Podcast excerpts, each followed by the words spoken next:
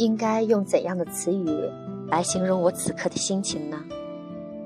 昨晚在飞机上看到这样一句话：“面朝云南，春暖花开。”在古城行走，每一瞥都是风景，每一次回眸都是留恋。石板路、古建筑、绿树、灰墙、红红的灯笼，仿佛一切如梦幻。我行走在画中。如果在束河古镇最中心的街道，你会看到丰富的物品。可是，如果你想找到幽静的，可以陪你说云南的店主，就要深深的往里走。虽然没有了繁华与热闹，收获的却是古城的美景。在那里，可以慢慢的走。细细的品、欣赏、驻足、留恋，都是可以的。城市的文化在这里彰显。就这样缓缓的，一路走，一路品味，看到安静的志涵手里一直在摇着的转经筒，内心的宁静。与感动满意，我在某个街角，感受着这座古城的人们带给我的感动。就在这时，我看到了一位摩梭族的阿姨在用最原始的机器织布，它的安静吸引了我的驻足，在街道的一角。一棵树下，伴随着偶尔的落花，阿姨在全情的织着。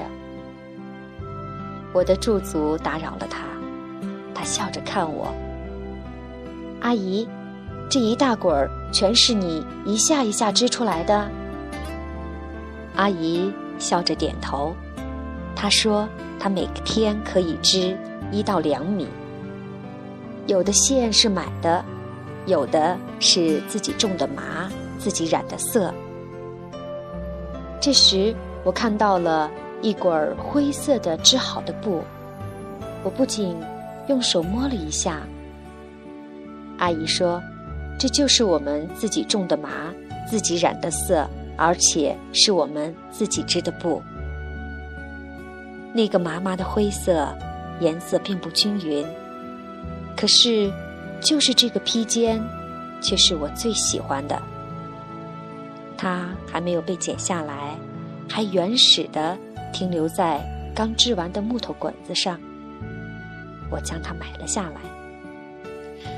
我竟然在披肩上发现了被织进的花瓣儿。这个发现不仅仅证明了这是阿姨手织的，更证明了那与自然。淳朴、天然的连接，这才是我最喜欢的。我买完了之后，阿姨才告诉我说，他们一家三十六口人，除了上学的，其余的各有分工，有的种麻，有的染色，有的织布，有的销售。他姐姐的手艺。还被评为了非物质文化遗产。阿姨还骄傲地向我展示了她的一个新作《蝴蝶飞飞》。她说：“看到一个电视剧，男女主角经历过坎坷的爱情之路，终于走到了一起。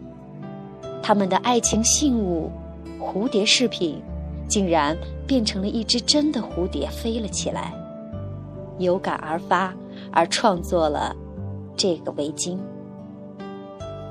摸着那软软的织布，我仿佛看到了摩梭族人种麻、染色、织布的全过程。多么感恩，有他们这样勤劳的人们，才让我们享受到大自然的馈赠。阿姨依然不停地织着，我摸着手里软软的围巾，一边走，一边感受着古城带给我的感动。